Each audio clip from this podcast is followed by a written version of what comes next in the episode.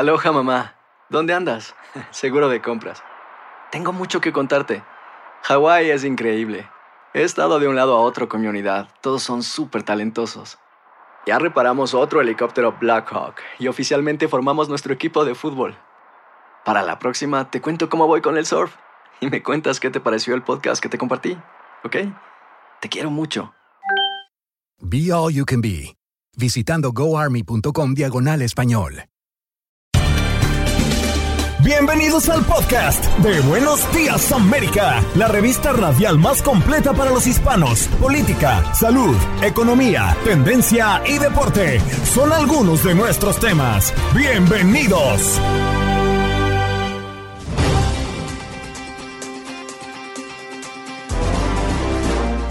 Hoy en Buenos Días América conversamos con Enrique Davis Malun, quien es analista político, para hablar de los temas que se abordaron en la reunión entre los presidentes de los Estados Unidos y México, Joe Biden y AMLO respectivamente. Migración, seguridad fronteriza, comercio bilateral, los acuerdos alcanzados en esta reunión entre Biden y López Obrador.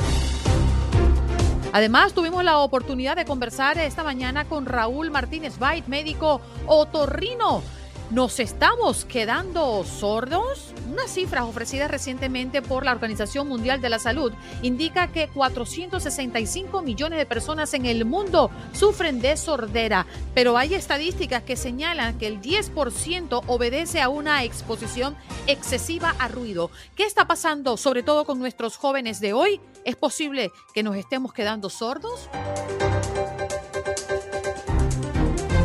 Además, en la mañana también conversamos con Camilo Espinosa, quien es abogado experto en inmigración, a propósito de nuestro miércoles de inmigración. La mayor barrera para la inmigración legal es el atasco en la agencia que tramita las solicitudes. Hoy nos aclaró este punto, además, las preguntas que tenían nuestros oyentes.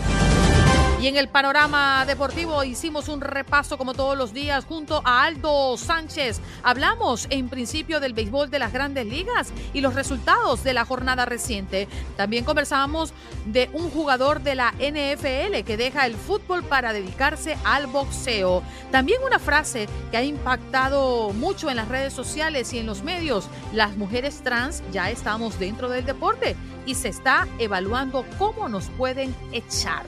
¿Quién lo dijo? ¿Cuál es el impacto que ha generado esto? Nos lo comenta Aldo en este contacto deportivo. ¿Qué pasó? ¿Qué pasó? ¿Qué pasó? Mientras usted dormía. Mientras usted dormía. Los presidentes de Estados Unidos, Joe Biden, y de México, Andrés Manuel López Obrador, alcanzaron diversos acuerdos bilaterales que sostuvieron el día de ayer en la Casa Blanca, en la que el tema central fue el de la migración y la seguridad fronteriza. Twitter demanda a Elon Musk para obligarlo a cumplir su promesa de comprar la red social. El multimillonario Elon Musk anunció el viernes que se retiraría del acuerdo, lo que desató una enorme batalla legal entre el empresario y la influyente red social.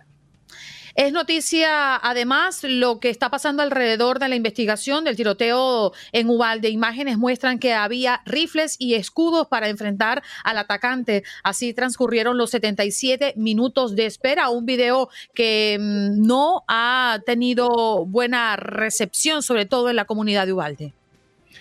Un perfil falso inventó la muerte de Benedicto XVI, pero no es cierto que el Papa emérito haya fallecido.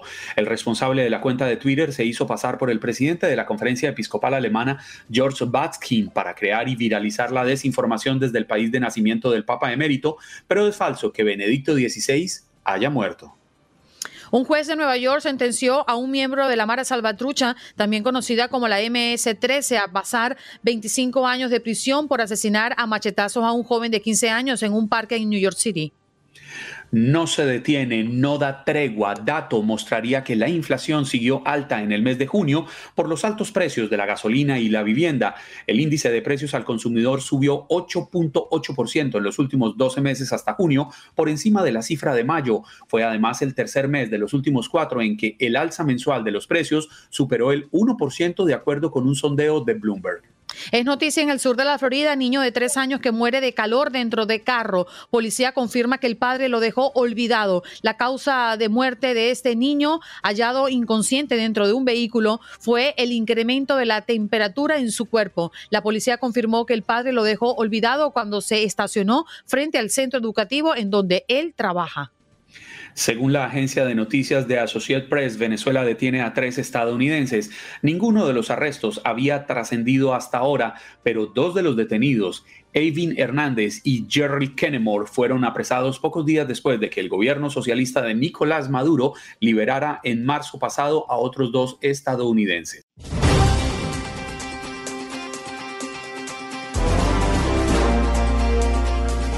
Bueno, es momento de recibir a nuestro próximo invitado. Ya lo extrañábamos por aquí. Le preguntaba si el abandono era de su parte o del nuestro. Asumimos nuestra culpa. Enrique Davis Malum, analista político, ya está con nosotros en Buenos Días América. ¿Cómo estás, Enrique? Gracias por estar con nosotros esta mañana.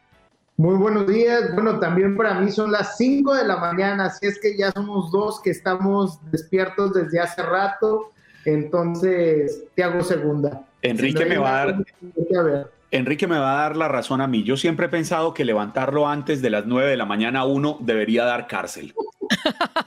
Esto no es de seres humanos. Bueno, vamos a darle introducción justamente a nuestro tema del día de hoy. Tiene que ver con este encuentro de los presidentes de Estados Unidos, Joe Biden, y de México, Andrés Manuel López Obrador, que alcanzaron diversos acuerdos bilaterales en la reunión que sostuvieron el día de ayer en la Casa Blanca. El tema central quizás, Enrique, podríamos tenerlo como eh, la migración, por supuesto, y la seguridad fronteriza. ¿Qué conclusiones podemos sacar de este encuentro entre los presidentes? Yo creo que, que ese fue uno de los temas centrales y es uno de los temas centrales que se ha hablado en México. ¿Con cuántas visas temporales de trabajo iba a regresar el presidente López Obrador a México? Y si estas visas iban a ir un poco más allá de un tema de agricultura.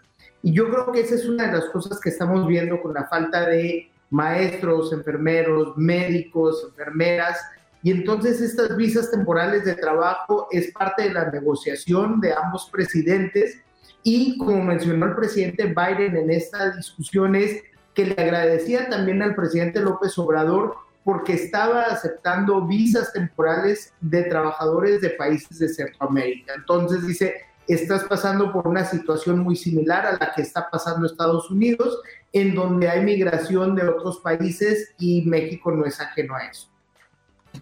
Enrique, a mí lo que me llama la atención de esta, de esta cumbre, que por cierto es algo insólita porque ya desde mi percepción se había presentado un desplante de López Obrador hacia Biden por la no asistencia a la cumbre de las Américas hace unas semanas atrás, pues lo que me llama la atención es que pareciera ser la repetición de lo que ya se ha dicho. Se habla de eh, inmigración. ¿Cuándo no han hablado de esto? Se habló otro tema que es importante, el tema de la seguridad en la frontera, que México va a invertir 1.500 millones de dólares, que Estados Unidos dice que ha invertido o invertirá en los próximos años que le quedan a Biden 3.400, que van a luchar contra el contrabando de fentanilo, que se ha convertido en el otro dolor de cabeza en las agencias antidrogas aquí en Estados Unidos.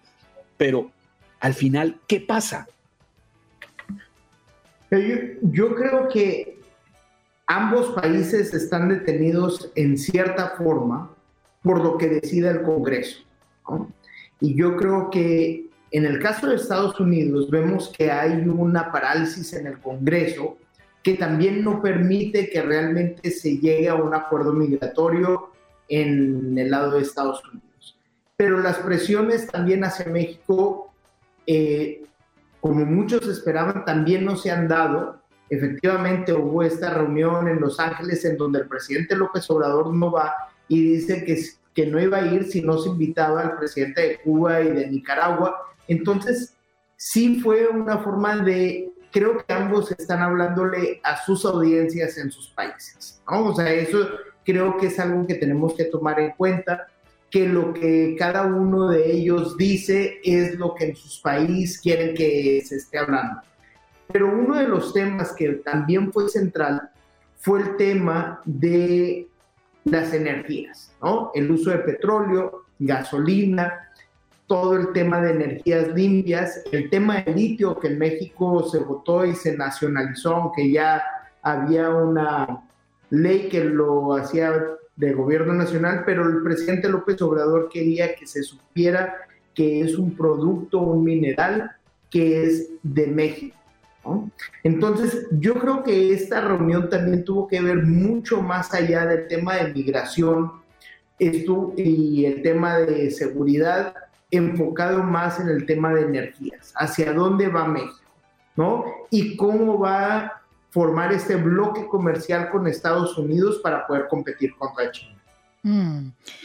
Enrique, definitivamente también lo que comentas, el comercio bilateral, eh, pues aumenta, ¿no? El intercambio, reducir los costos, pero también hubo mm, declaraciones del presidente de México previo al encuentro con el presidente de los Estados Unidos, Joe Biden, que causó impacto, sobre todo por una gran verdad que dice en esta declaración. Vamos a escucharlo. A pesar de nuestras diferencias, el presidente de México, Andrés Manuel López Obrador, dijo a su homólogo Joe Biden en la Casa Blanca que a pesar de las diferencias de los dos países, deben trabajar juntos para superar la inflación y crisis migratoria que afecta a la región. Agregó que la salida a los problemas comunes requiere superar las políticas conservadoras estadounidenses y solicitó visas de trabajo para miles de mexicanos y centroamericanos, declarando transformar, no mantener el estatus quo López Obrador planteó ordenar el flujo migratorio, duplicar la producción de gasolina en la frontera para que residentes del área la compren más barata, ofreció mil kilómetros de gasoducto para llevar gas desde Texas a Nuevo México, Arizona y California y eliminar aranceles con el fin de incentivar el comercio y la producción de alimentos y otros bienes en los dos países. También propuso promover la inversión pública y privada para evitar importaciones de otros países y continentes. Este es un punto muy importante, Enrique, porque en cuanto a los acuerdos comerciales relacionados con la seguridad alimentaria, México eh, comprará 20 mil toneladas de leche en polvo de Estados Unidos y un millón de fertilizantes que distribuirá a productores de maíz y frijoles, un sector muy importante. Sí, creo que, que la producción y el tema de también generar trabajo en México y al mismo tiempo poder dotar de estos productos a Estados Unidos y ver a Canadá, porque hablaron del tema de Canadá, Estados Unidos y México, como este bloque comercial, más allá de lo que se ha firmado, sino realmente empezar a tomar ya las medidas más allá de ese acuerdo del, del TEC, para que estos países puedan trabajar de forma conjunta y no tengan estos problemas de depender de países, como decimos coloquialmente, del otro lado del charco. ¿No? O sea, que no dependan principalmente de China a este, los países asiáticos y que se puedan dotar de los productos necesarios. El tema del petróleo fue algo que dijo el presidente López Obrador, vamos a seguir produciendo petróleo mientras lo podamos hacer. Agradeció el tema de la refinería que México compró en Texas, pero con esto también habla de que se están produciendo 800 mil barriles de petróleo diarios y que están dispuestos a doblar esta producción, pero también para que baje el precio de la gasolina, pero también hizo hincapié en algo, que si el Congreso en general no le aprueba al presidente Biden estas medidas, la problemática económica también va a ser. Entonces, por eso habló también de no seguir el status quo y realmente hacer una transformación, que creo que en algunas cosas el presidente López Obrador tenía razón, en, en otras a lo mejor este, no, no es algo que se podrá hacer. Enrique, usted ha dicho algo que es muy real. Cada uno de estos mandatarios, cada uno de los dos presidentes, pues está tratando de enviarle mensajes a su propia audiencia, a la gente en cada uno de sus países. Sin embargo, hay algo que yo destacaría y es como López Obrador ha tratado de alguna manera de marcar la agenda de Estados Unidos. ¿Usted siente que es así? Y si es de esta forma, en el pasado hemos visto ejemplos de presidentes mexicanos que se pongan en su sitio y digan, desde su perspectiva, yo voy a tratar de manejar la agenda de mi vecino y no que sea una imposición como históricamente se ha visto la, el dominio preponderante de Estados Unidos sobre México? Yo creo que una de las cosas al hacer esto habla del tema de soberanía y lo mencionó el presidente López Obrador eh, hablando del presidente Franklin D. Roosevelt, ¿no? En donde habla de que eran situaciones muy similares las que estaba viviendo Estados Unidos y México y el mundo con el tema de la inflación, el tema de la guerra, eh, y entonces hace un comparativo, pero siempre habla de que hay un respeto de soberanía, y eso es algo que el presidente López Obrador ha hablado mucho en México, ¿no? En donde habla de que en México no debe haber intervención, eh, cita mucho en el caso de México al presidente Benito Juárez, ¿no? El respeto al derecho ajeno es la paz. Entonces, bajo esta lógica del presidente López Obrador, por eso el no ir a la cumbre, él, pero al final sí va el canciller Marcelo Ebrard, ¿no? Y sí va a esta reunión, pero en realidad era estarle hablando a su, a su audiencia en México, que es lo que está haciendo el presidente López Obrador, para decir, yo estoy haciendo las cosas, pero al final sí hay esos acuerdos. Entonces es, tomo acciones y sí seguimos bajo esta, estos acuerdos bilaterales y vamos viendo qué se va haciendo y lo está haciendo el canciller, pero por otro lado en México es como yo aquí decido qué es lo que se va a hacer. Enrique, muchas gracias por tu tiempo y por conectar con toda la audiencia de Buenos Días América de costa a costa. Te abrazamos y que tengas un bonito miércoles, ¿eh? Muchísimas gracias, gusto en verlos de nuevo y estamos en contacto. Seguro, muchas gracias. Ya escuchaban a Enrique David Malun, quien es analista político, para hablar de los presidentes Estados Unidos y México uniéndose ayer en la Casa Blanca, una declaración conjunta en la cual establecieron compromisos para aumentar las visas temporales para trabajadores, regularizar la migración, incrementar la seguridad fronteriza y combatir el tráfico de fentanilo. Ya regresamos.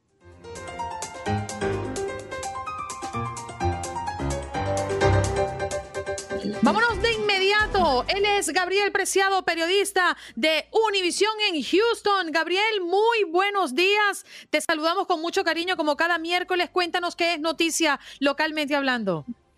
Hablando de todo lo que concierne en este momento, que tiene los ojos también puestos en el mundo, en esta área del país, sobre todo en el área de Uvalde, muy cercana a Houston, estamos con eh, lo que está ocasionando la revelación de este video a un medio, al medio Austin Statement, el cual pues da a conocer esos momentos de la cronología del ataque que se vivió el pasado 24 de mayo en la escuela primaria Rob, lo cual ha desatado ya, por supuesto, reacciones por parte de padres de familia que sienten en un momento una falta de respeto, el que se haya dado a conocer este video y sobre todo que no hayan tenido la oportunidad de ser los primeros en tener acceso a este video que da conocimiento de la cronología. Obviamente eh, los padres pues están haciendo un llamado a que se haga justicia en este tipo de suceso que sin duda alguna nos ha marcado a quienes le han dado cobertura durante eh, lo que han sido las últimas semanas. Veíamos el pasado domingo inclusive cuando los padres de familia se reunían pues para hacer ese llamado, hablaban acerca de sus hijos, de los últimos momentos, de la forma en la que las autoridades pues tenían ellos que tener una respuesta con respecto a quién tiene que hacerse responsable por estos hechos y la forma en la que inclusive el propio jefe del distrito escolar, hemos tenido conocimiento que en las últimas horas pues ha presentado de hecho de dimitir a su puesto eh, al Consejo de la Ciudad. Esto es parte de lo que está aconteciendo en esta área del país, sobre todo si ustedes han tenido la oportunidad de ver parte de esos fragmentos, eh, van a entender eh, el hecho de que los padres en ese instante, al momento de escuchar los gritos, la forma desesperada en la que los maestros trataban de ahuyentar, de pedir auxilio a través de la línea telefónica y no tenían una respuesta después de 77 minutos de espera, pues fue una frustración sin duda que los pone en este momento entre la espada, la pared, pero también con la esperanza de que alguien se haga responsable sobre la forma en la que actuaron los oficiales, las autoridades, porque estaban con el equipo pertinente, habían entrado tres minutos, obviamente, después de que ingresó el atacante, y eh, pues tardaron todo este periodo de tiempo, inclusive una de las imágenes que creo que le está dando la vuelta al mundo es ese momento en el que uno de los oficiales todavía va y toma un poco de gel antibacterial y hace uso del mismo, mientras que están esperando todavía que algo suceda hasta que finalmente pues llegan los equipos y en fracción de minutos pues al atacante, eh, pues eh, privan de la vida y mientras tanto, pues se perdieron las 19 vidas de los infantes, pero a su vez también dos maestras. Esto es lo que está pasando en esta región del país y sin duda para quienes han vivido esta experiencia de darle cobertura, como fue el caso de Juan Carlos, yo creo que entenderá todo ese proceso que están pasando los papás en este momento, porque es un proceso de asimilación, de duelo, de estar viviendo, obviamente, con esta circunstancia de la revelación del video, pues todavía algo que no pueden quitar de sus mentes y sin duda que se espera algo aquí, y es justicia. Pero es que además, Gabriel, yo no logro, ni siquiera me atrevo a intentar ponerme en los zapatos de estos padres de familia, porque todos tenemos hijos. Eh, todos sabemos el tesoro que son nuestros hijos en nuestras vidas y realmente aquí se enfrenta una dualidad. Uno es el derecho a conocer la verdad, el, el, derecho a que se tenga una investigación clara y transparente, para lo cual se necesita que se conozcan los videos, porque ellos son una prueba fehaciente de lo que ocurrió en esos 77 minutos, como usted muy claramente lo explica. Y si no se conocen los videos, pues podría haber intereses por mantener oculta alguna realidad que le permita a los padres entender.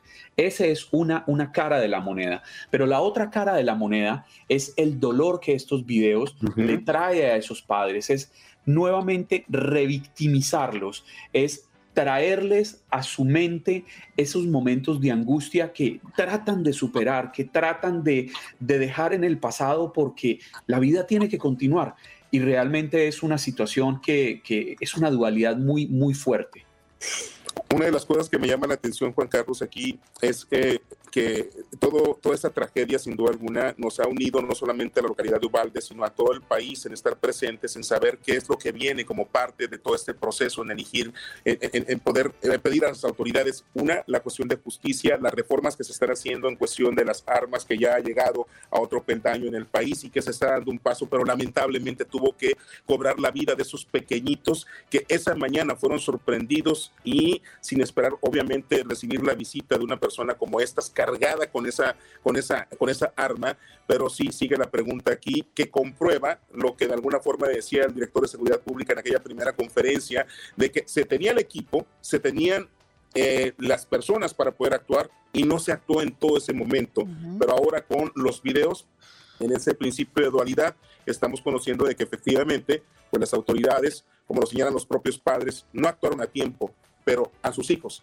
¿quién se los regresa? Sí, señor. Gabriel, gracias por estar esta mañana con nosotros y por supuesto el seguimiento de la investigación es de interés nacional por lo que ha ocurrido en Ubalde. Te abrazamos. Un abrazo para ustedes. Buenos días, América. Buenos días desde Houston, la ciudad espacial. Un placer estar con ustedes. Es igual. Gabriel Preciado, nuestro periodista de Univision Houston, compartiendo con nosotros detalles de lo que en este momento se está conociendo alrededor de la investigación por el tiroteo en Uvalde, Texas. Vámonos de inmediato con nuestro próximo invitado. Ya está conectado con nosotros para ofrecernos información muy interesante. Se trata de Raúl Martínez Bait, quien es médico otorrino. Muy buenos días, doctor. ¿Qué tal le va? Hola, muy buenos días, muy bien, espero que estén bien también ustedes. Sí, muchas gracias. ¿Qué tal, Juan Carlos? La, pregunta central el día de hoy es, ¿nos estamos quedando sordos? Bueno, esto tiene que ver un poco con la cifra que ha ofrecido recientemente la Organización Mundial de la Salud.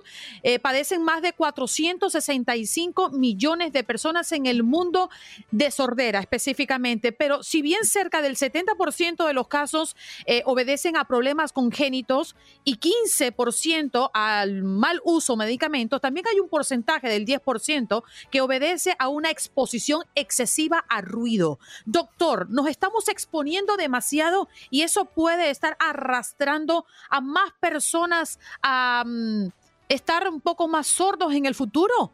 Sí, totalmente. Eh, en todos los países, en todas las esferas sociales, prácticamente estamos teniendo cada vez más exposición a ruido.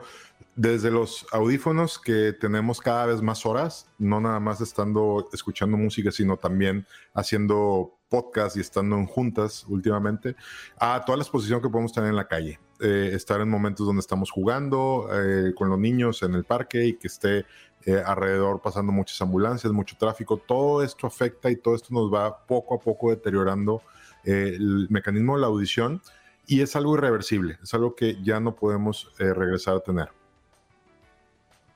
¿Y qué debemos hacer, Raúl? Buenos días como sociedad para entender que realmente esto está pasando, porque es muy difícil y se lo digo como padre. Yo quisiera no comprarles esos AirPods a mis hijos, yo quisiera no comprarles audífonos, yo quisiera que entendieran pero es que la sociedad de consumo nos está arrasando y nos está obligando a aceptar que esa es la nueva realidad. Sí, totalmente. Eh, digo, todos estamos en ese punto también con los audífonos y, batallamos mucho porque no hay como un protocolo para poder estar vigilando que el deterioro de la audición no, no, no, no pase, no sea poco a poco. Y si podemos compararlo con algo, digamos que, eh, por ejemplo, si nosotros vemos al sol y se nos deteriora la vista, eh, pues al ver al sol nos, nos irrita los ojos, nos duele los ojos, ¿no? Y pues de alguna manera ya también sabemos que no debemos de ver al sol. Pero cuando empezamos a, exponernos a ruido de manera crónica, si vamos a estas fiestas infantiles donde están los, este, todo el sonido a todo volumen. A toda mecha, lo que da. La perilla no da más. Sí, y no da más. Y los pobres niños tienen 8 o 9 años y, los quieren que estén brincoteando y que estén bailando. Y desde ahí ya se están empezando a dañar. Eh, deberíamos de tener, o lo ideal sería empezar a tener un poquito más de conciencia de saber, hoy sabes que podemos estar revisándonos cada año, así como nos revisamos la vista, de ver cómo está nuestra progresión de la audición para que de esta manera podamos cuidarnos un poquito más y saber cuándo podemos exponernos. Es muy importante también cuando estamos eh, llevando a nuestros niños a eventos, a conciertos, incluso nosotros mismos que vamos a las arenas a ver algún partido de básquetbol, fútbol, vamos a este al concierto, al festival, ahí es donde más nos exponemos y realmente no deberíamos de estar más tiempo expuesto de a lo mejor unos 20, 30 minutos a un volumen más alto de unos 110, 115 decibeles más o menos, que es más o menos lo que se escucha en un concierto este, de rock o un concierto ruidoso. Este, pero también hay maneras como protegernos, ¿no? Nos podemos llevar a lo mejor protectores de oídos, unos pequeños eh, audífonos para, para, atenuar ese sonido y que la energía vibracional del ruido, que al final de cuentas es una de las cosas que nos afecta, no llegue y esa energía no nos vaya rompiendo las células delicadas de la audición. Doctor, eh, ¿cómo podemos detectar o darnos cuenta que algo nos está pasando, que no estamos escuchando bien o que, eh, por ejemplo, cuando escuchamos un ruido y alguien nos habla no, entendemos ni una cosa ni la otra. Una de las cosas donde más pronto nos damos cuenta es que si estamos, por ejemplo, en un restaurante, que no sea tan ruidoso, pero que haya algo de sonido en el fondo, y empezamos a notar que no entendemos a nuestro interlocutor de enfrente de nosotros por todo el ruido, ahí es donde ya nos, nos debería llamar la atención, de que ya empezamos a tener un problema. Y es muy común eso, de que oye, no te escucho, hay mucho ruido, no te escucho, o quiero ver tu boca, quiero ver también cómo hablas, cómo te articulas para poder escucharte. Y esos son los primeros indicios de que estamos empezando a perder la audición, porque la audición empieza a perderse desde los sonidos agudos. Y los sonidos agudos son los que nos ayudan a identificar las diferentes palabras o frases de la comunicación verbal. ¿Existe, eh, doctor, alguna edad donde podría... Mm, desarrollarse más el problema o, o, reflejarse en nuestro cuerpo. ¿Por qué se lo digo? Porque hay personas que tienen trabajos tradicionalmente, como por ejemplo los reporteros de Fórmula 1, los motores, aunque te pongas los cositos estos, eh, permanentemente están expuestos a ruidos muy altos. Las personas, músicos, por ejemplo, que toda la vida han estado, locutores, que estamos acostumbrados a tener nuestros audífonos constantemente, pero también el trabajo remoto nos ha llevado a usar más audífonos de manera permanente. ¿La edad es importante eh, en este proceso? Sí, de hecho, así como tenemos vista cansada, también tenemos oído cansado, por así decir. Y este empieza mm. alrededor de los 30, 35 años. Son realmente muy, muy jóvenes. Mm. Eh, Raúl, una última pregunta antes de que se nos vaya el tiempo, nos queda un minutico largo. Hace poco fue aprobada en la Florida una ley para que cada persona que esté escuchando su radio en el vehículo a exceso, a exceso de volumen será multada. Y la distancia que marcaron las autoridades son 25 pies. Si a 25 pies se oye lo que usted va en su carro, ya está infringiendo la ley. ¿Deben las autoridades entrar a regularnos eso o deberíamos ser nosotros mismos los que entendiéramos? Qué interesante. Eh, pues desafortunadamente la ley se hacen porque hay gente terca que no, que, por sí misma no se quiere cuidar. Creo que es una, es muy valioso que puedan hacer eso, sobre todo no nada más por la salud auditiva, sino por la paz mental, ¿no? De, de todo el conjunto social. Mm, Raúl, qué placer tenerte esta mañana. Ya nos has dejado claro y de manera resumida que debemos cuidarnos, ¿no? Y mientras menos volumen le demos y podemos escuchar lo que estamos eh, queriendo escuchar, como la música, como algún video, el trabajo remoto, cuidado, no, no, no abuse, ¿no? De los audífonos ni de los altos ruidos, porque podría a lo largo, pues, usted estar dentro de esta estadística que no queremos estar, ¿no? Lo vamos a pagar muy, muy caro. Sí, señor. Gracias, Raúl, por estar con nosotros. Muchas gracias, gusto saludarlos. Allí escuchábamos al doctor Raúl Martínez hablando de que si en un futuro nos vamos a quedar sordos. Es que las cifras que ha ofrecido la Organización Mundial de la Salud, 465 millones de personas en el mundo sufren de sordera. ¡Qué locura!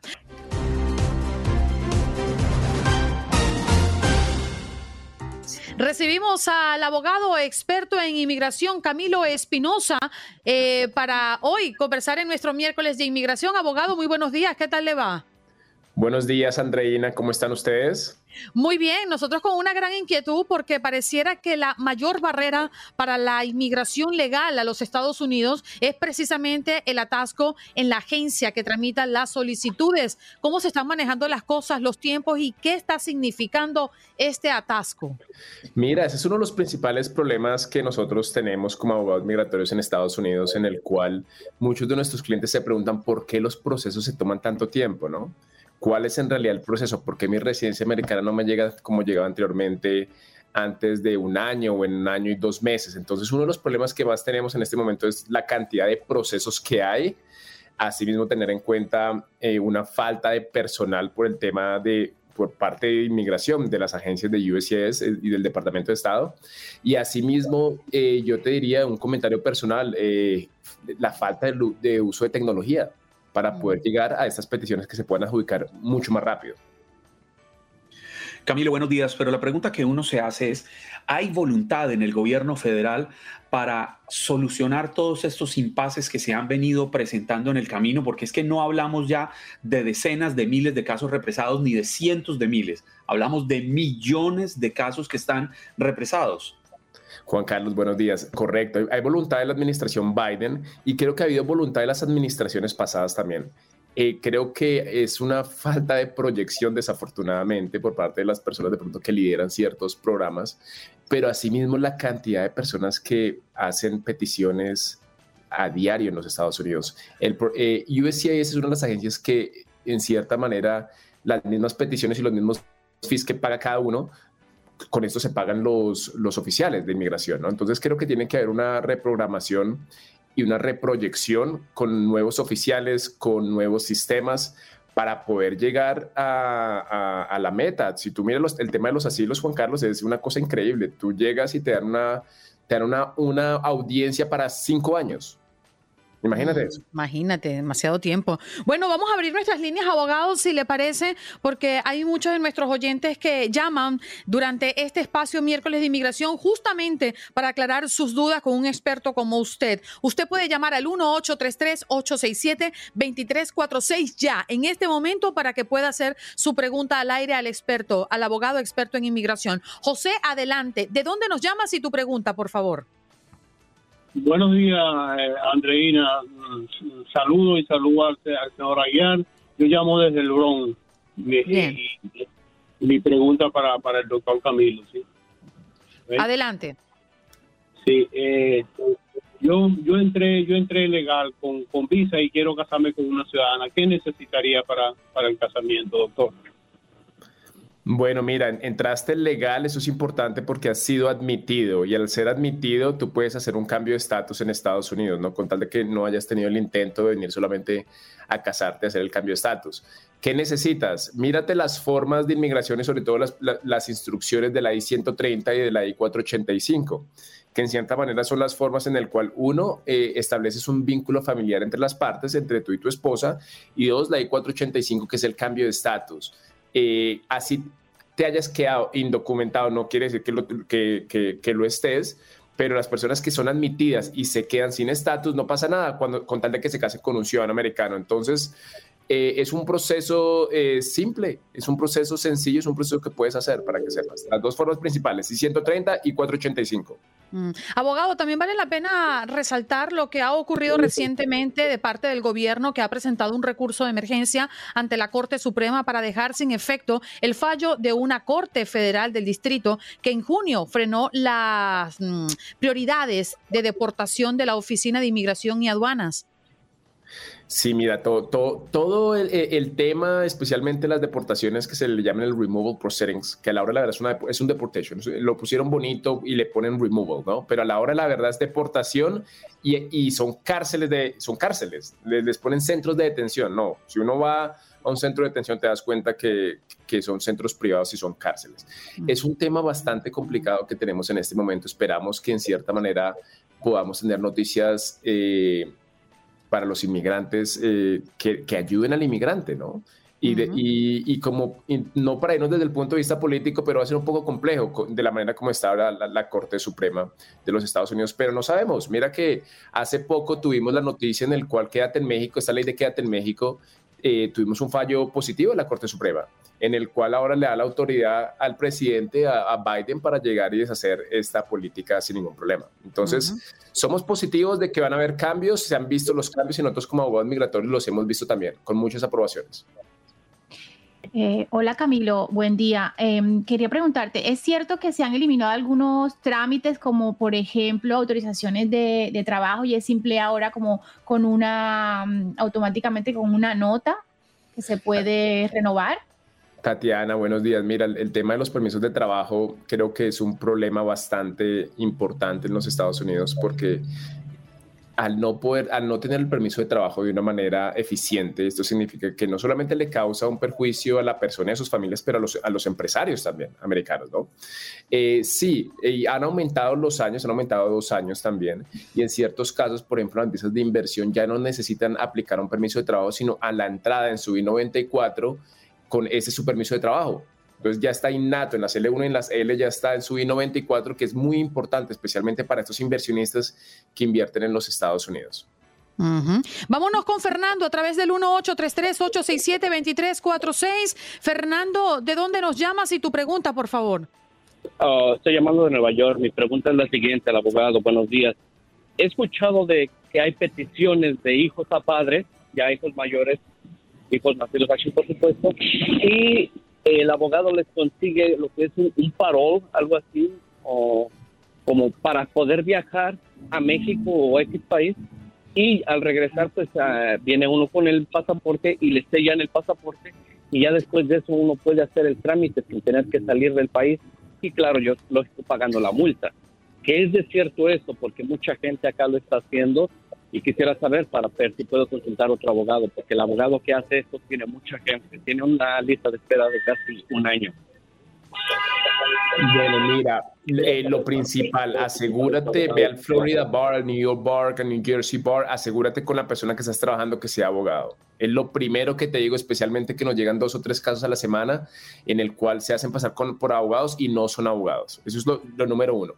Eh, hay un paro que es el paro humanitario, el humanitarian parole, que en el cual tú puedes ir a Estados Unidos, pero por temas humanitarios, no porque tú quieres venir a visitar a Estados Unidos, no porque si no tienes que pedir una visa de turista, una B1, B2. Entonces ten cuidado con esos paroles y lo que pone el abogado o la persona que está haciendo el trámite. ¿Por qué? Porque cualquier representación que hagas, más adelante, así tengas todo el derecho eh, como padre de, un ciudadano americano, eh, probablemente vas a tener que pedir un perdón y probablemente vas a tener problemas si se somete a algún tipo de mi representación en estos paros, ¿no? Entonces, ten cuidado con eso. Los paros humanitarios es por temas humanitarios y temas humanitarios son temas médicos, son temas de, algún tipo de emergencia, pero no es un visado de turista para venir y ser parolí en los Estados Unidos. Entonces, ¿qué te aconsejo? Revísate, o sea, asegúrate que el abogado es licenciado y asegúrate que cumples con los requisitos. Ahora, ya cuando tú entres a Estados Unidos bajo, como un parolí,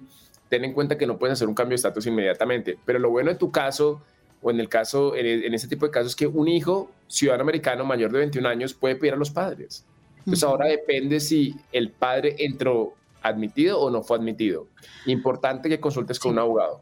Abogado, tenemos una pregunta de un eh, seguidor en nuestras redes sociales, arroba Tiki, que ha colocado, ¿puedo reclamar a un hijo mayor de edad si todavía me encuentro en proceso de renovación de la residencia permanente? Ok, sí, sí lo puedes hacer. Eh, de todas maneras, el proceso de la renovación, está renovando es el green card nada más, o sea, porque el residente permanente es residente permanente por siempre, solamente renuevas la residencia, el documento. Un residente permanente entra bajo las categorías preferenciales 2, la 2A y la 2B. Entonces puedes llegar y pedir a, un hijo, correcto, pero todo va a depender de, los, de, varios hechos. Necesitamos más, más información. Eh, si la persona está o no está en Estados Unidos, cuál es el estatus legal, si la persona, si el hijo está casado o no está casado. Eso afecta principalmente claro, por Supuesto, por supuesto, Andreina. Bueno, abogado, creo que tenemos tiempo para... Sí, eh, adelante, eh, Juan Carlos. Bueno, es que tenemos varias preguntas aquí en el chat. Eh, la primera, Pablo Paitán, abogado Camilo, una petición de mamá residente para menor de siete años desde el Perú, ¿cuánto tiempo podría tardar? E, ese, ese es el tipo de preguntas, Juan Carlos, que a veces son complicadas. Aloha, mamá. Sorry por responder hasta ahora. Estuve toda la tarde con mi unidad arreglando un helicóptero Black Hawk. Hawái es increíble. Luego te cuento más. Te quiero. Be All You Can Be, visitando goarmy.com diagonal español. Porque mira, estamos hablando acerca de los tiempos tan demorados. De todas maneras, mira, eh, nosotros asumimos que la I-130 se puede demorar 12 a 14 meses, dependiendo de dónde esté ubicado la persona. Ahora, el proceso que pronto se puede demorar más es el proceso cuando se la aprueben que se conecta con el MVC, que es el Centro Nacional de Visas, con el consulado, digamos, en Lima, Perú. Ahí ese proceso se puede demorar como mínimo seis meses. Lo positivo es que en prepandemia, bueno, en pandemia, perdón, y pospandemia, era muy difícil porque los centros estaban cerrados o no había respuesta. Ahora lo que hemos visto es que ya se están moviendo. Sí. Y eso es algo positivo para darle luz verde a todos los inmigrantes. Por favor, ¿dónde podemos encontrarlo? Mira, nos pueden encontrar en Instagram attorney.camilo, attorney.camilo, o nos pueden enviar un mensaje eh, a través de, nuestra página web que es loigica.com el, o loigica.com o a mi WhatsApp 305-726-1537. Allí está Camilo Espinosa, abogado experto en inmigración, hoy en nuestro miércoles de inmigración. Ya regresamos. Estás escuchando el podcast de Buenos Días América, la revista radial más completa para los hispanos. Escúchanos en las diferentes plataformas: Euforia, Spotify, TuneIn y iHeartRadio. Tu DN Radio. Vivimos tu pasión. Como dicen los grandes, la liga se gana partido a partido. Partido a partido. En Buenos Días América, Contacto Deportivo.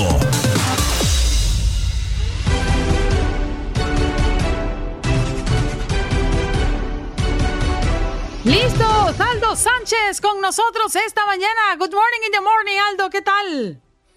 ¿Qué tal, Andreina, Tatiana, mi estimado George, toda la hermosa audiencia que nos escucha? Yo les quiero decir bienvenidos al octavo arte porque ya estamos preparados con toda la información eh, deportiva y como ya es costumbre, ya es costumbre hablar del béisbol de las grandes ligas.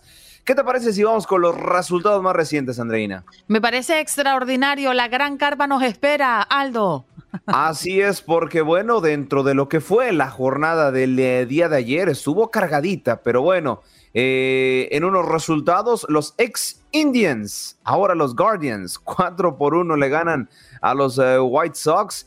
Y pues bueno, malas noticias, Andreina, para ti, porque los Piratas le repiten la dosis 3 por 2 a los Merlins de Miami, terminan por ganar este partido y los Reds también cortan otra racha de victorias frente a los Yankees de Nueva York, 4 por 3 termina por ser este resultado. En una doble cartelera también los eh, Guardians y los White Sox, bueno, al final, en el segundo partido terminaron ganando 7 por 0 y eh, los Boston Red Sox también 3 por 2 terminan eh, por perder frente a los Rays y los vigentes campeones, los Atlanta Braves le imponen, se imponen 4 por 1 a los New York Mets. Los cerveceros de Milwaukee hacen lo propio, 6 por 3 se imponen a los Twins. Los Cardenales de San Luis en un partidazo le ganan 7 por 6 a Los Ángeles Dodgers y los Orioles de Baltimore 4 por 2 a los Chicago Cubs. Otro resultado abultado fue la paliza a los Texas Rangers Athletics ganándole 4, 14 perdón, a 7 y en los últimos partidos los angelinos de Anaheim le ganan, eh, perdón, pierden 6 por 5 frente a los eh, Houston Astros de nuestro buen compañero César Procel y finalmente los Giants le ganan 13 por 0 a los D-Backs. ¿Cuál es una nueva novedad? ¿Qué está pasando en el eh, béisbol de las grandes ligas? Aparte de que se están alistando los papeles para el juego de las estrellas y el Home Run Derby, pues déjenme decirles que, ojo, los Piratas y los Yankees y los padres. Son tres clubes los que están prácticamente peleando por eh, el siguiente jugador. Unos a renovar contrato. Los Piratas van, a buscar renovarle su contrato. Yankees y padres a hacerse de sus servicios porque el jardinero Brian Reynolds eh, prácticamente estaría buscando un nuevo equipo tras eh, no llegar a un acuerdo a primera instancia con su equipo actual, valga la redundancia, los Piratas de Pittsburgh. Eh, se vuelve, lo citaron otra vez para poder renovar su contrato y es que bueno, los números de este jugador han sido muy pero muy buenos en 83 eh, juegos, tiene una efectividad de eh, punto .26.1 cerca del pues ahora sí que lo ideal que sería el punto 3, ¿no? Así como producir 32 carreras y 15 home runs. En los siguientes 10 días se estaría definiendo el futuro de este gran jardinero. Lo repito, los Piratas de Pittsburgh buscando renovarle el contrato y Yankees y Padres peleándose, peleándose este jugador para hacerlo de sus filas, pues prácticamente eh, uno de los jugadores más constantes del conjunto de Pittsburgh. Sí, señor. Bueno, y estamos ya muy poco en cuenta regresiva para el Juego de las Estrellas, Aldo, como ya lo has venido comentando, y estaremos transmitiendo justamente el Juego de las Estrellas y toda la jornada que nos tiene preparado la MLB a propósito de mitad de temporada regular. Claro, claro, la mejor cobertura la llevarán a través de TUDN Radio. Tendremos ya, si nos escuchan en el programa de nuestro estimado compañero Luis Quiñones, ya estamos con totalmente con toda la información y con toda la previa para lo que serán los dos eventos importantes. Primero el Home Run Derby y después vendrá el gran juego de las estrellas para que no se pierdan desde el diamante. Y claro, también aquí en Buenos Días América les estaremos informando todo lo relacionado a este grandísimo partido cuando queremos cambiar de aire en materia deportiva, pero de manera radical, Aldo, eh, un jugador de la NFL deja el fútbol americano para irse a dónde? Así es, un placer saludarlos de nueva cuenta, compañeros. Y bueno, eh, sí, un jugador de la NFL, ojo, ex compañero también de Tom Brady, anunció que va a dejar la NFL para dedicarse al boxeo. Pues bueno, por lo menos en los dos, eh, ahora sí que en los dos deportes es como tal una disciplina de contacto, ¿no? Pero bueno, ¿de quién estamos hablando? De Livian Bell, es quien eh, ya ha anunciado oficialmente el abandono del eh, fútbol americano profesional y estaría pues prácticamente buscando alguna plaza en el mundo del boxeo. Eh, debutó con los Minnesota Vikings entre el 2007 hasta 2016 y bueno, eh, de hecho, incluso fue MVP en 2002 en el fútbol colegial y ahora el boxeo parece indicar que será su nueva casa. Al momento, solamente tiene una pelea pactada que se llevará a cabo en el eh, Crypto Event en la Arena de Los Ángeles, en California.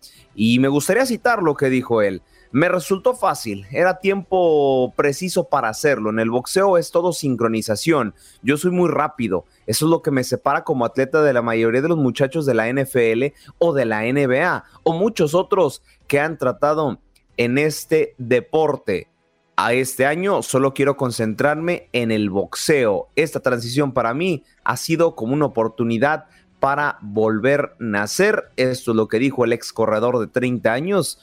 Bueno, Ahora sí que por lo menos la musculatura lo tiene, así que va a estar en la categoría de pesos pesados para, para su pelea de boxeo. Bueno, hay quienes dicen que entrar a un campo de fútbol americano se parece mucho al boxeo, ¿no? Porque siempre tienes que confrontar, siempre tienes que poner tu cuerpo hacia adelante para defender y para atacar, ¿no? Y que es un deporte muy, muy rudo. Y fíjate que algo de esto hay porque lo que ocurre, y a diferencia del boxeo, es que tú estás concentrado en, llevar el balón o la pelota al extremo de, la cancha, pero estás expensa a que te pueda golpear cualquiera de los que está allí, ¿no? O golpear o hacer contacto fuerte, ¿no? Para no hablar de agresividad. Pero cuando hablamos de, de boxeo, tú estás concentrado en los guantes de un solo peleador. Entonces, bueno, yo creo que algo de similitud tiene el boxeo, el perdón, el fútbol americano con el boxeo.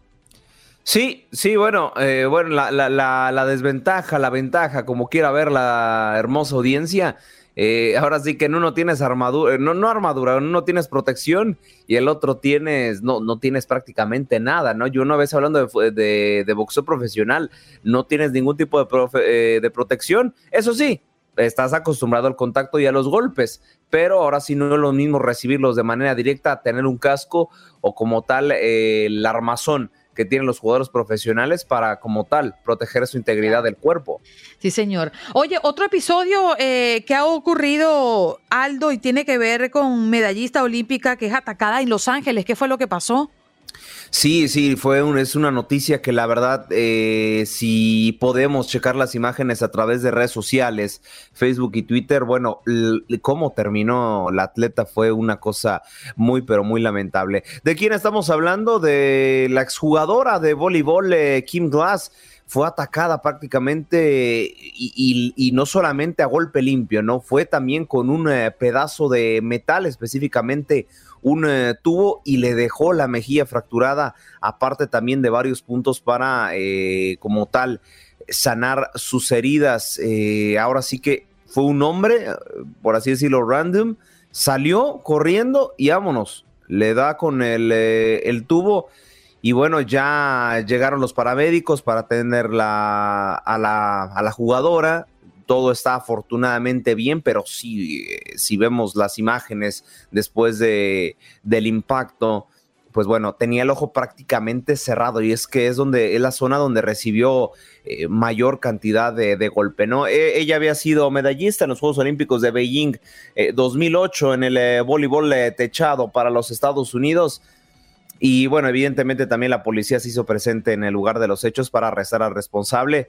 Fue algo, reitero, fue algo muy random, solamente se, rumora, no hay como tal algún identificado específicamente como responsable, pero se rumora que fue una, persona en situación de calle quien termina por agreder a la, a la medallista. Qué lamentable.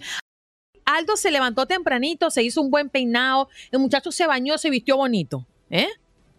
E, eso es todos los días, eso es todos los días. Nada más que a veces le ponemos más empeño que otros. Ah, ya veo, ya veo. Hoy tienes una movida. Mira, una frase que está impactando duro y ha generado muchas reacciones en las redes sociales. Las mujeres trans ya estamos dentro del deporte y se está evaluando cómo nos pueden echar. ¿Quién lo dijo? Así es, Andreina, estas declaraciones han eh, movido como tal y es que ya lo hemos comentado varias veces a lo largo eh, de lo que viene siendo eh, la agenda deportiva, ¿no? Primero, la Federación Internacional de Natación propuso como tal hacer tres categorías, después por ahí la FIFA dijo, ¿sabes qué? Pues nosotros también hay que empezar a considerarlo después el Comité Olímpico. Pero a fin de cuentas, quien termina diciendo estas declaraciones? Pues es Valentina Ver, es una atleta eh, transexual, que incluso también ya ha sido eh, como tal eh, ganadora de su disciplina. Y es que, bueno, sigue dando la vueltas al mundo porque, pues bueno, ya las federaciones deportivas de Medio Oriente se hacen presentes en lo que viene siendo e, esta cuestión, ¿no? Que pusieron el buró y que pusieron de manera formal como tal hacer tres tres categorías para los siguientes juegos. Era una futbolista que incluso eh, dejó el fútbol, válgame la redundancia, por la presión y por la falta de aceptación que, se tuvo, ¿no? eh, puso su retiro a los 29 años de edad y dijo que fue un infierno prácticamente estar luchando contra los comentarios, contra eh, la, falta de aceptación, incluso comenta que tuvo varios ataques de ansiedad y bueno, ahora busca, eh, por lo tanto, eh, como tal, darle otra, otra cara y por lo menos ser un, una impulsante en lo que viene siendo el deporte para el género transexual. Y bueno, así están las cosas, así están las actualizaciones. Yo creo que va a seguir presionando esta comunidad. Reitero, las comunidades y los países que están poniendo común, espérate tantito, aguándanos, es, son eh, como tal los países de Medio Oriente, que ya sabemos por cuestiones de religiones, por cuestiones de política, pues no ha sido desafortunadamente aceptado eh, esta nueva diversidad sexual. Pero bueno, creo que la presión va a terminar comiéndose a los máximos organismos. Y, y, bueno, yo me mantengo en mi postura. Yo creo que para París 2024 estaremos viendo ya tres categorías. Uh -huh. Eso, eso, le quería, eso les quería yo preguntar a ustedes los dos, que son expertos en deportes, porque a mí me llama la atención ya todos, todos yo creo que es público mi, mi defensa de, de, la comunidad LGBTQI, de la defensa de los derechos de las minorías, yo creo que eso es innegociable, tienen todos los derechos que tienen los, los heterosexuales, pero me pregunto si se haría necesario tener una tercera, una tercera categoría de las personas trans eh, que sea participación de hombres, participación de mujeres, participación de trans, porque hay quienes apelan a la tesis de que una mujer trans viene con la, de, por nacimiento, con la estructura ósea, muscular, eh, la fuerza física de un hombre. Claro. Y entonces, compitiendo en categorías femeninas, pues no estaría en las mismas condiciones, sino que por razones fisiológicas tendría sí. una ventaja. ¿Qué creen ustedes? Estoy totalmente de acuerdo, porque estamos midiendo dos fuerzas genéticas completamente diferentes. Ya no se trata aquí de entrenamiento o cómo puede un cuerpo femenino o masculino de nacimiento enfrentar y desafiar el deporte. Aquí estamos hablando de un tema genético que no hay control sobre ello. Sí, claro. Y, Adelante, Tatiana. Adelante. No, adelante. No, eh, yo tengo la experiencia de, de, las Olimpiadas, trabajando en las Olimpiadas Tokio 2020. Teníamos eh, una polémica con una levantadora de pesas, ¿no? Que, que era trans, transgénero. Y, y pues eh, todos, todo el comité y todos estábamos como como pensando que qué pasaría con esto, porque levantar pesas ya es lo máximo, ¿no? La diferencia eh, de fuerza bruta entre una, un sexo y el otro es tremenda. Y fíjate que esta levantadora no ganó en su categoría y le ganó una mujer. Y, y, la cosa se pasó desapercibida después de eso, pero la polémica va a seguir con, con, entre el deporte. Yo pienso, Juan Carlos, como tú dices, que eso lo tienen que regularizar porque eh, no puede ser, realmente hay ventajas Sí, y es que algunas atletas también por lo mismo han checado con sus médicos, etcétera, etcétera, y sí también eh, coincide, ¿no? Que como tal, la estructura muscular y la producción de testosterona que te hace como tal eh, generar más fuerza ha sido tema para que como tal todavía no se aplique 100% estos nuevos tres, eh, tres categorías más bien.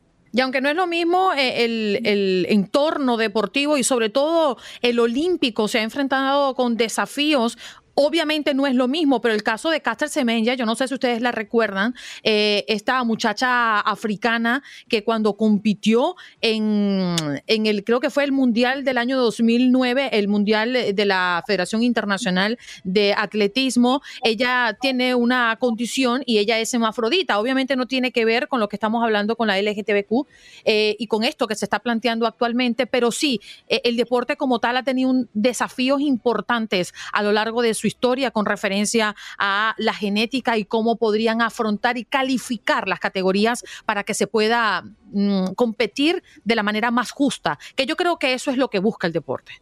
Sí, por supuesto, que sea un lugar para todos. Es que eh, lo, me sonaré muy romántico, pero el deporte es de los pocos lugares, desafortunadamente, donde puedes ser tú sin importar sexo, religión, nacionalidad. Eh, es un escaparate muy bonito para la población. Aldo, relax. Vamos a hablar del fútbol femenino y tiene que ver con la Euro. Sí, sí, sí, es que, a ver, este, ya les hemos comentado que tenemos prácticamente todo el verano a través de la señal de TUDN Radio. Y es que hoy eh, podrán presenciar el partido entre Países Bajos y Portugal. Bueno, cada vez se pone mejor eh, lo que viene siendo este torneo femenil. Entramos en la jornada 2 y ahora el conjunto lusitano se enfrentará a los neerlandeses por eh, la cima del grupo, porque todo el mundo empató en este grupo C, así que bueno, buscan, buscan el liderato y bueno, mañana también tenemos actividad con eh, Viva la France y el eh, conjunto de Bélgica también buscando el liderato de su respectivo grupo al rojo vivo que se vive esta Euro femenil. Recordemos que el formato de competencia, bueno, solo clasifican los dos primeros de cuatro grupos, o sea, hay una clasificación directa a los eh, cuartos de final. Así que bueno, tenemos muchísima actividad en lo que resta de esta semana y más fútbol femenil. Sí, porque eh, también el Team USA se estará enfrentando a la selección de los Reggae, ahora Reggae Girls, no son Reggae Boys, son Reggae Girls, eh, al conjunto de Jamaica. Y del otro lado, Hope Canada se estará midiendo cara a cara de lo que será, disculpen, corrección, Estados Unidos a Costa Rica y O Canada se estará recibiendo a las Reggae Girls por los boletos a París 2024. Estas cuatro selecciones ya van al Mundial, ya está definido, pero buscarán hacer lo propio para las Olimpiadas del 2024. Y también, ojo, a través de aquí, si nos están viendo por YouTube, aquí. Si no, pues síganos, TUDN Radio para que se suscriba y active la campanita de notificaciones podrán presenciar el gran partido entre los Pumas del UNAM y el Celta de Vigo a través de nuestra señal de YouTube y evidentemente a través de TUDN Radio podrán disfrutar este partido de preparación en lo que viene siendo la actividad todavía de verano. Así que bueno, eh, pónganse bloqueador, ponemos la toalla, eh, la sombrilla y listos, listos porque el verano todavía no acaba. Sigue lo mejor, en la temporada más calurosa. Eso, vámonos a la playa. Sí, señor, abre la medalla, como dice la canción. A mí, Gracias, lo único Aldo. a mí lo único que me preocupa es que Aldo no lo he visto juicioso, investigando qué ha pasado con un equipo de Bélgica que sigue Etel Colato, Paula Lamas, Andreina Gandica y Tatiana Rodríguez. Olvídalo, Aldo. Ya se sumó Tatiana. Por favor, el equipo, ya, Tatiana ya se sumó, ella es hincha del Brujas de Bélgica. Ah, y hay que estar atento porque es un equipo que va subiendo en la, en la, en la tabla ya en Bélgica y Andreina quiere escuchar de su equipo del alma. Pues Juan Carlos, déjame decirte que hoy juega, hoy juega el, el equipo de Brujas. Yo sé a ver si mañana le tenemos a Andreina una buena noticia. Decía la Andreina, Brujas ganaron y ella va a celebrar. Bueno, gracias Aldo. Un abrazo para ti, cariño. Abrazo de regreso, nos seguimos escuchando y viendo. Aldo Sánchez en los contactos deportivos, como siempre, enterándonos de lo que es noticia alrededor del mundo deportivo. Gracias por acompañarnos en nuestro podcast. Buenos días América. Y recuerda que también puedes seguirnos en nuestras redes sociales. Buenos días AM en Facebook y en Instagram. Arroba Buenos días América. AM. Nos escuchamos en la próxima. Aloha mamá. Sorry por responder hasta ahora. Estuve toda la tarde con mi unidad arreglando un helicóptero Black Hawk. Hawái es increíble. Luego te cuento más. Te quiero. Be All You Can Be, visitando goarmy.com diagonal español.